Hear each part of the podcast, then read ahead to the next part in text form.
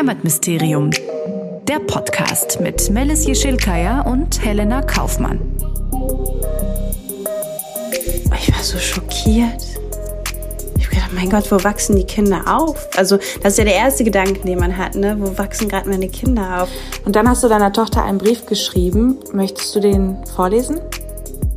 Denn heute sehe ich sehr stark, wie Teile der Gesellschaft Hass verspürt und intoleranter werden. Sie gehen zu Tausenden auf die Straße und hetzen gegen andere, hetzen gegen Menschen wie dich und mich. Sei stolz, dass du du bist. Hallo und herzlich willkommen zu Heimatmysterium. Wir sind Helena und Melis, die Hosts von Heimatmysterium. Ein Podcast, in dem wir mit Menschen über ihre Migrationsgeschichten sprechen und sie erleben.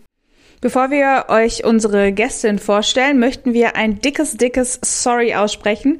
Es war ziemlich lang sehr still um uns. Das hatte mehrere Gründe, vor allem aber ist es beruflich begründet. Ja, die Funkstille fanden wir auf jeden Fall nicht so cool und sind jetzt sehr, sehr happy, wieder durchstarten zu können. Und euch dann auch so spannende Gästinnen wie Fatma vorzustellen. Hallo Fatma. Hi. Hi. Hi ihr zwei. Wir kennen uns aus der Schule und zwar ähm, haben wir uns im Ethikunterricht kennengelernt. Ähm, Fatma war auch äh, quasi Teil meiner Folge, also wo ich ein bisschen über mich erzählt habe, ähm, weil du nämlich diejenige warst, die mit mir abgehangen hat, weil, dir das, weil du dich nicht so sehr daran gestört hast, dass ich Kurdin war. Und ähm, ja, daher kennen wir uns und ähm, zwischendurch haben wir uns ein bisschen aus den Augen verloren.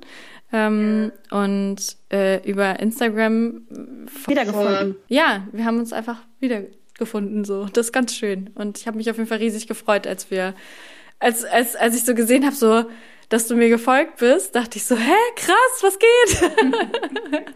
ja, ne, das war echt schön. Also ich habe mich auch so super gefreut, dass wir uns wiedersehen oder wiedergesehen haben.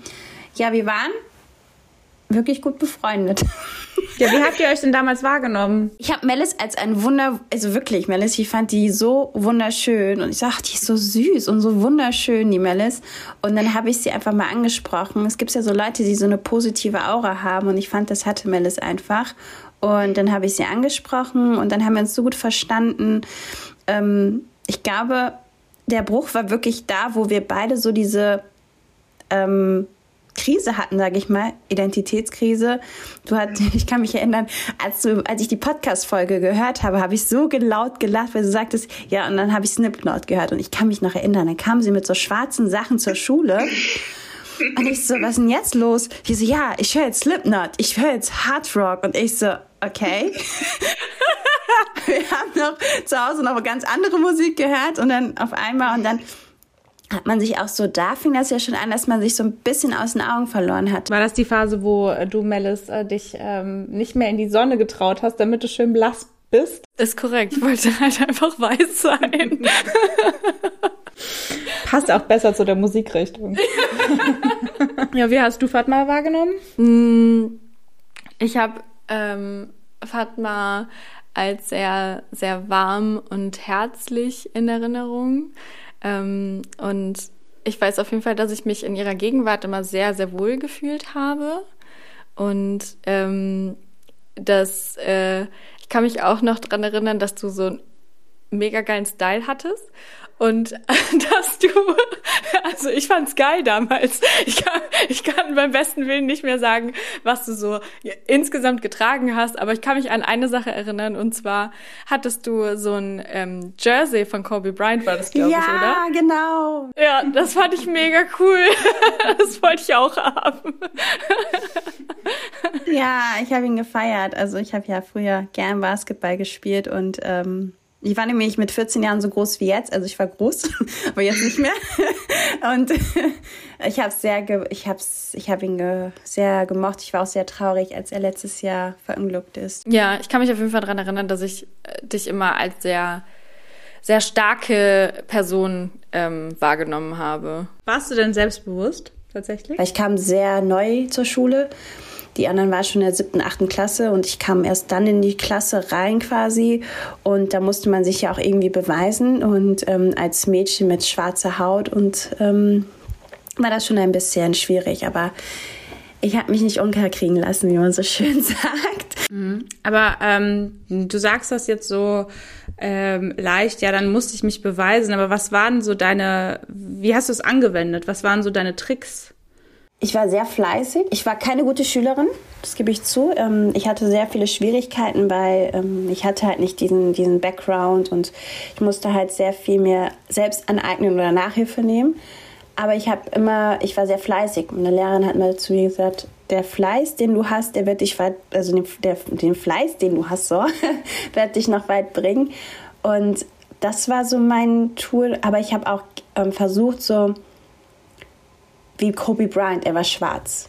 Und ich habe das gezeigt. So, ich bin auch eine schwarze Frau, ja. Oder wir durften uns äh, Referate aussuchen. Ich habe dann die Geschichte von Nelson Mandela erzählt. Also es war so, ich habe denen auch gezeigt, ich bin schwarz und es gibt auch andere, die sehr viel geschafft haben, weil sie schwarz sind.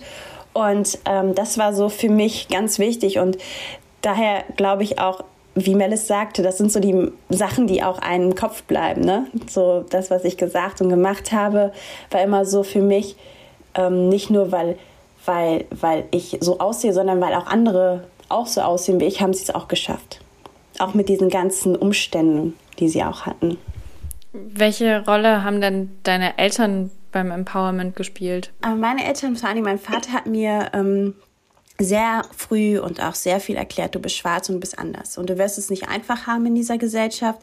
Nicht, weil er ähm, das so wollte, dass ich ähm, das Gefühl habe, ähm, dass ich nicht dazugehöre, sondern damit ich verstehe, warum manche Leute so mit mir reden oder manche Leute so agieren. Also ich kann mich noch erinnern, ich war sehr jung und mein Vater hat Nachrichten geguckt und ich stand oder äh, saß neben ihm. Also er hat immer Tagesschau geguckt um 20 Uhr.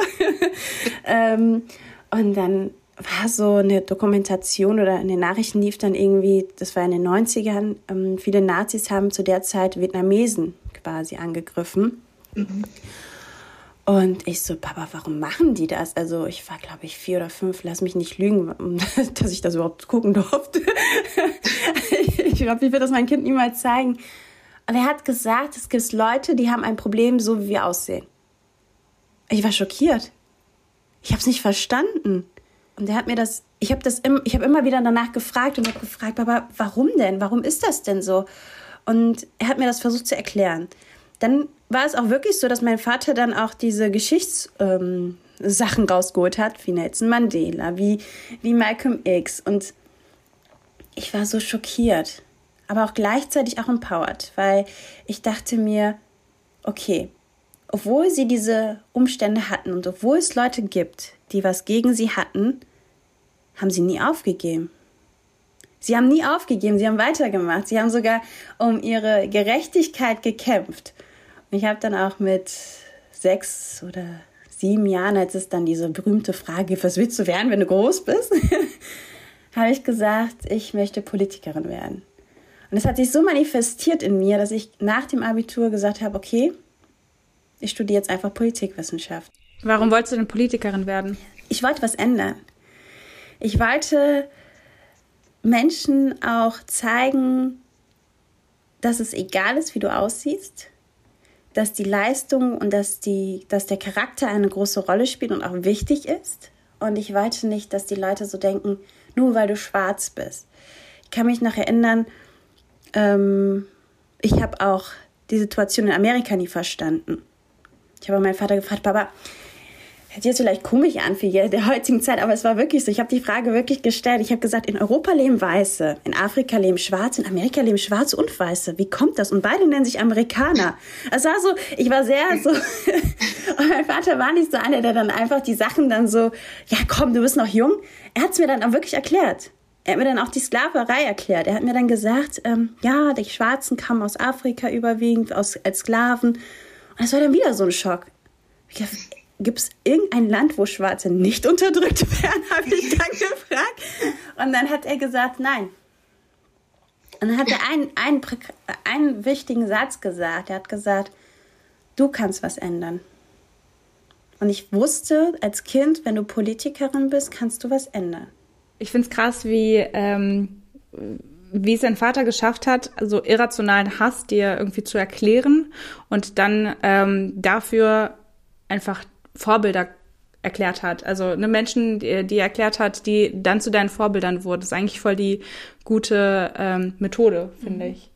Machst du das denn auch so mit deinen Kindern? Wie oder wie, wie gehst du mit diesem Thema um? Also, weil ich meine, deine Tochter müsste doch jetzt dann so alt sein wie du damals, als du die Tagesschau mit deinem Papa geguckt hast. Weil ich gefragt habe, hat mein Vater mir die Sachen beantwortet. Aber ich werde jetzt nicht hingehen und meine Tochter explizit jetzt das Thema Rassismus erklären. Bei mir war es ja die Neugier, die äh, mich dazu getrieben hat, meinen Vater ständig zu fragen. Bei meiner Tochter ist es ein bisschen anders und ich lasse sie auch so, wie sie ist. Aber ich als Mutter mache ihr bewusst, sie ist schwarz. Das hört sich jetzt total banal an. Ähm, Beispiel, wir gehen einkaufen und sie möchte unbedingt eine Babyborn haben. Und ich sage, ja, du kriegst eine. Und dann kriegt sie eine geschenkt und von meinem Bruder und dann sage ich ihm, hol bitte die schwarze Babyborn. Also indirekt. Mein Vater war ja gerade durch. Also er hat ja, hat ja gar nichts äh, weggelassen. Er hat auch uns auch gesagt, ihr seid anders er war komplett anders in der Erziehung, wie ich es bin. Ähm, ich finde, es, spielt, es spielt eine große Rolle, was für ein Typ Kind du hast. Also du bist jetzt zweifache Mama, was ich ganz schön krass finde. Also cool. ähm, und ich, also kannst du dich noch dran erinnern, wie das war, als du erfahren hast, dass du schwanger bist, was dir da so durch den Kopf gegangen ist, welche Gedanken, Gefühle? Ich habe mich total gefreut und die Monate vergingen und sie vergingen. Man stellt sich vor, wie das Kind wohl aussieht. Ich hoffe, es sieht so aus wie ich und hier und da. Wo, wo ich wusste, dass ich schwanger bin, war das so für mich, ist immer noch sehr schwer. Ähm, wie erklärst du dein Kind Rassismus? Man ist so traumatisiert und hat Angst, dass wenn das Kind in den Kindergarten geht, dass es das N-Wort hört, dass es isoliert werden könnte. Und auf der einen Seite weißt du, okay, sie muss das durchmachen, damit sie weiß, damit umzugehen. Aber auf der einen Seite hast du Angst, weil du, du weißt, du kannst sie auch nicht so wirklich davor schützen. Und ich habe sie immer noch, diese Angst, wenn ich ehrlich bin. Ich sage ihr jeden Tag, dass sie schön ist. Und ich habe gesagt, auch in der Schwangerschaft, ich werde jeden Tag mein Kind angucken und sagen, ich liebe dich, du bist wunderschön und du bist genug. Und dann hast du deiner Tochter einen Brief geschrieben. Möchtest du den vorlesen? Mein kleines Mädchen. Jeden Tag denke ich drüber nach, wie eine gute Erziehung funktioniert. Jeden Tag erfüllt sich mein Herz mit Liebe, wenn ich dich sehe. Aber auch Ängste kommen immer wieder hoch. Ängste, die durch schlechte Erfahrungen entstanden sind. Ich möchte dir diese Zeilen schreiben, damit du nie vergisst, dass du nicht allein bist. Heutzutage sehe ich, wie schlimm es geworden ist, wenn man etwas anders aussieht. Du wirst aufgrund deiner Religion, Hautfarbe und Herkunft diskriminiert. Aber weißt du was? In meinen Augen bist du das Schönste. Ich liebe deine wunderschöne dunkle Haut, deine großen schwarzen Augen sowie deine lockigen Haare. Aber es wird Menschen geben, die etwas gegen dein Aussehen haben werden dich hassen, weil du anders aussiehst und das, obwohl sie dich gar nicht kennen. Sie werden auch ein Problem damit haben, falls du dich mal dazu entschließen solltest, ein Kopftuch zu tragen. Sie werden dir absprechen, dass du dich selbst dafür entschieden hast und es selbstbewusst wie eine Krone tragen möchtest. Aber habe keine Angst. Lerne draus und schöpfe neue Kraft. Für sie bist du fremd. Ich schreibe dir das, weil auch ich diese Erfahrung gemacht habe. Unsere Wurzeln liegen in Eritrea, das schöne Land am Roten Meer in Ostafrika. Ich sah vermutlich immer anders aus. Knapp mit vier Jahren kam ich in den Kindergarten und wurde von den Kindern mit dem N-Wort beleidigt. Man versuchte mich zu isolieren und nicht mit mir zu spielen. Leider spürte ich diesen Hass und Rassismus auch in der Schule. Dort sprachen die Lehrer nicht von schwarzen Menschen, sondern sie sprachen über das N-Wort. Als ich mich dann an der Universität für das Tragen eines Kopftuchs entschieden hatte und mich um einen Nebenjob bewarb, sagte man zu mir, wir wollen keine Frau mit einem Kopftuch haben, legen Sie es weg. Meine Liebe, auch wenn du hier geboren bist und nichts anderes als Deutschland kennst. Für sie bist du fremd. Bitte bleib immer so. Im Leben wirst du Menschen begegnen, die dich mit solchen Äußerungen verletzen werden. Aber habe keine Angst. Sei stark, verspüre keinen Hass. Wisse, dass nicht alle so sind. Ich habe jeden Tag Angst um dich, denn ich bin deine Mutter. Ich hätte auch Angst um dich, wenn es keinen Rassismus gäbe. Doch er ist real. Du wirst ihn erleben und es tut mir weh, dass ich dich vor solchen Erfahrungen nicht schützen kann. Doch merke dir eins. Du brauchst dich nicht zu schämen oder den Wunsch zu haben, anders zu sein, als du bist, denn du bist meine Superheldin. Ich lerne so viel von dir. Du gehst auf die Menschen zu, egal wie sie aussehen, und redest einfach mit ihnen, mit deiner freundlichen und sympathischen Art. Dir ist egal, ob jemand weiß oder schwarz ist. Dir ist es egal, aus welchem Land jemand kommt. Du fragst höflich, ob du mitspielen darfst. Bitte bleib immer so. Schwarz, stolz, selbstbewusst und elegant. Denn heute sehe ich sehr stark, wie Teile der Gesellschaft Hass verspürt und intoleranter werden. Sie gehen zu Tausenden auf die Straße und hetzen gegen andere, hetzen gegen Menschen wie dich und mich. Sei du besser als sie. Sei ein Vorbild. Verurteile Menschen nicht. Habe keine Vorurteile. Reiche ihnen weiterhin deine Hand und lerne sie weiterhin kennen. Sei wie der Black Panther. Schwarz, stolz, selbstbewusst und elegant. Sei stolz, dass du schwarz bist. Sei stolz, dass du ein wunderschönes Mädchen bist. Sei stolz, dass du du bist. Ich hatte Tränen in den Augen. Ja, ich habe gemerkt, wie du gerade geschluckt hast. ja. Das ist auf jeden Fall ein sehr, sehr schöner Brief. Dankeschön.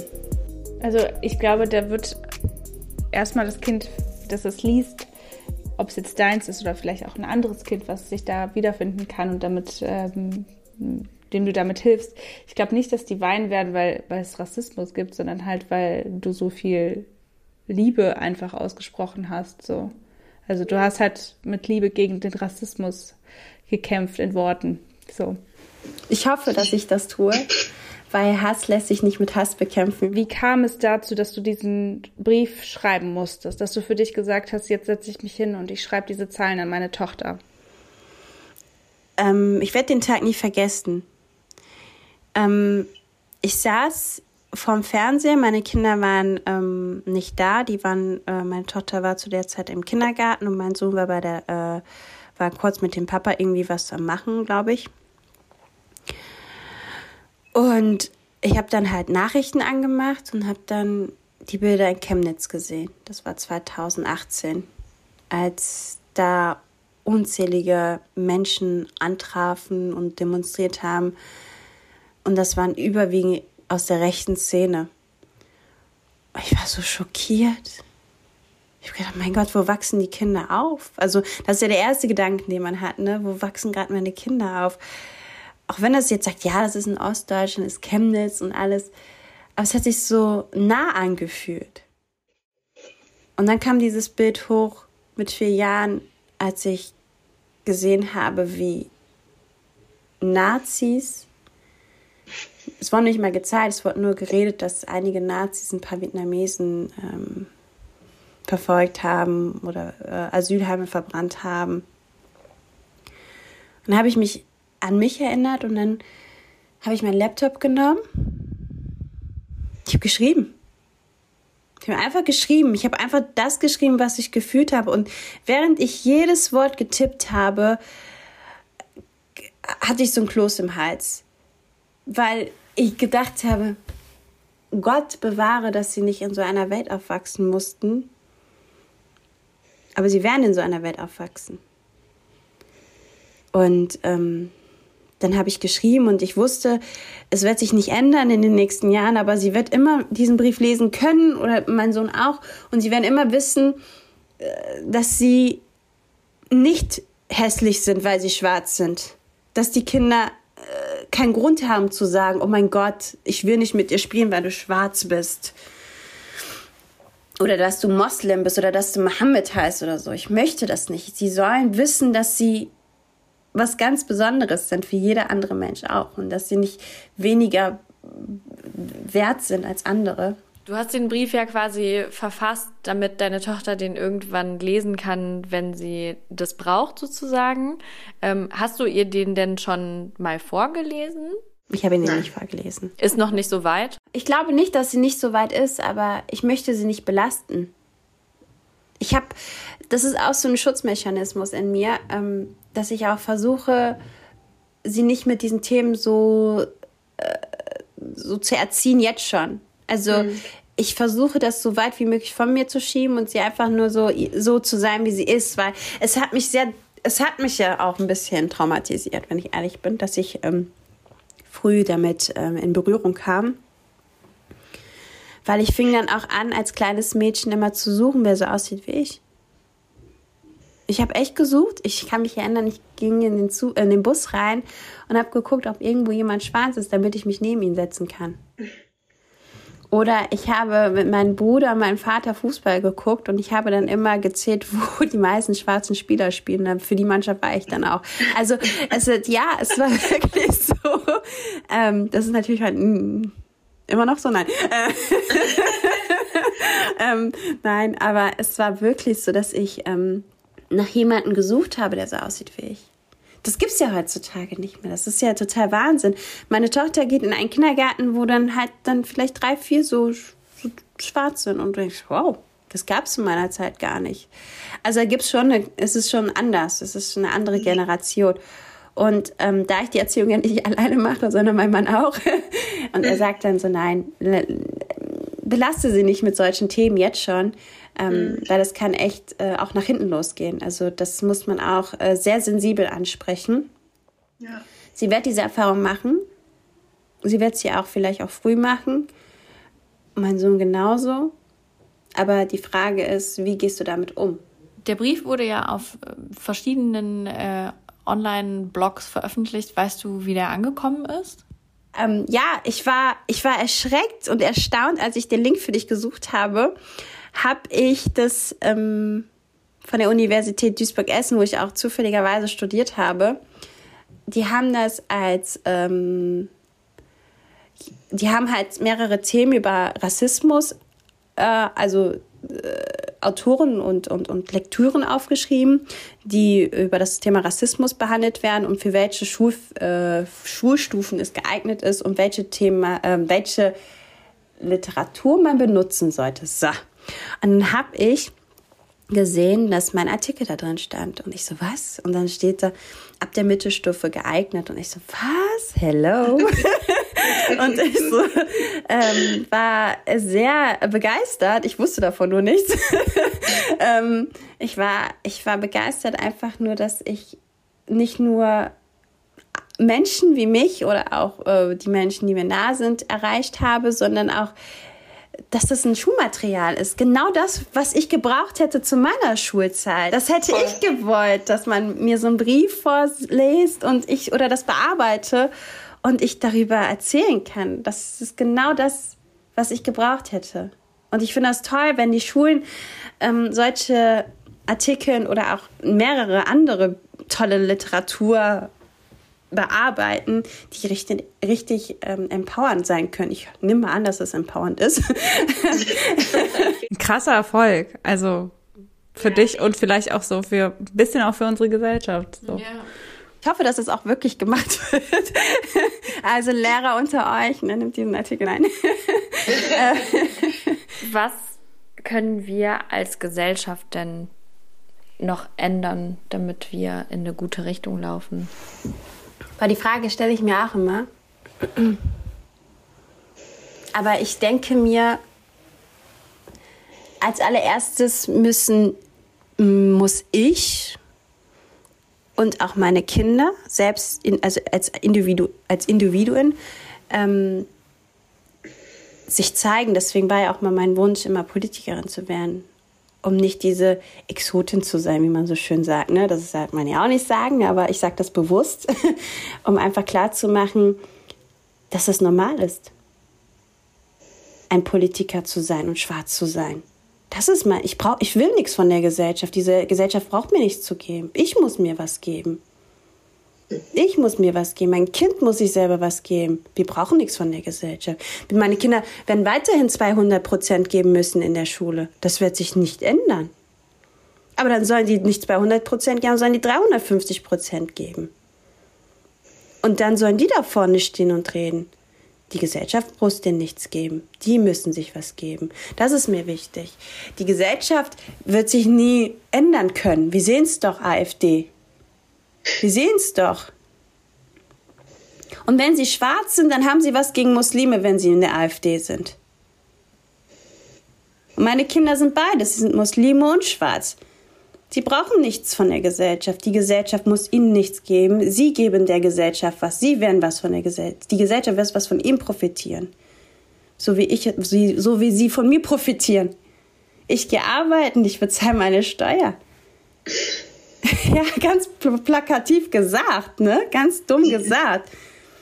Meine Texte stehen dann im, im Internet und, und hört sich jetzt auch vielleicht hoch, äh, sehr arrogant an, aber die Texte, die ich geschrieben habe, sind doch der Grund, warum jetzt einige Schulen die jetzt im Unterricht be besprechen. Weil ich sie doch geschrieben habe. Ich habe nicht von der Gesellschaft erwartet, dass die mir sagen, komm, schreib mal den Brief. Nein. Und das möchte ich auch meinen Kindern weiterbringen. Du bist selbst für dich verantwortlich, nicht die Gesellschaft. Was wünschst du deinen Kindern? Dass sie, dass sie sich lieben. Sich selbst lieben. Weil wenn du Liebe hast in dir, dann gibst du auch die Liebe auch weiter. Wenn du ein verbitterter Mensch bist und Hass erfüllt bist, dann wirst du auch diesen Hass und diese verbitterte Stimmung auch weitergeben. Und wenn du Liebe hast und auch diesen Gerechtigkeitssinn hast, dann wirst du das verspüren, also nicht nur spüren, sondern auch weiterleiten und die Leute werden das automatisch auch adaptieren. Die sollen sich nicht verlieren, sie sollen nicht sich verbiegen und sagen, oh, ich muss jetzt unbedingt, ähm, keine Ahnung, äh, meinen Namen ändern von Mohammed zu Hans, damit ich irgendwie akzeptiert werde. Jetzt, ne, jetzt mal ganz dumm gesagt, aber ich möchte, dass sie stolz sind auf das, was sie sind. Das habe ich ja auch geschrieben. Sei stolz auf das, was du bist und sei gerecht. Hab all die positiven Eigenschaften, die du von dem anderen Menschen auch möchtest. Ähm, aber an dieser Stelle nochmal äh, kurzer Einschub. Aber Nazis hassen ist okay, oder?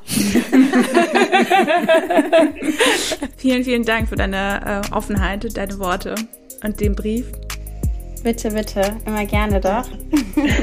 Bleib mal noch kurz in der Leitung, aber wir sagen ähm, bye bye. bye, bye.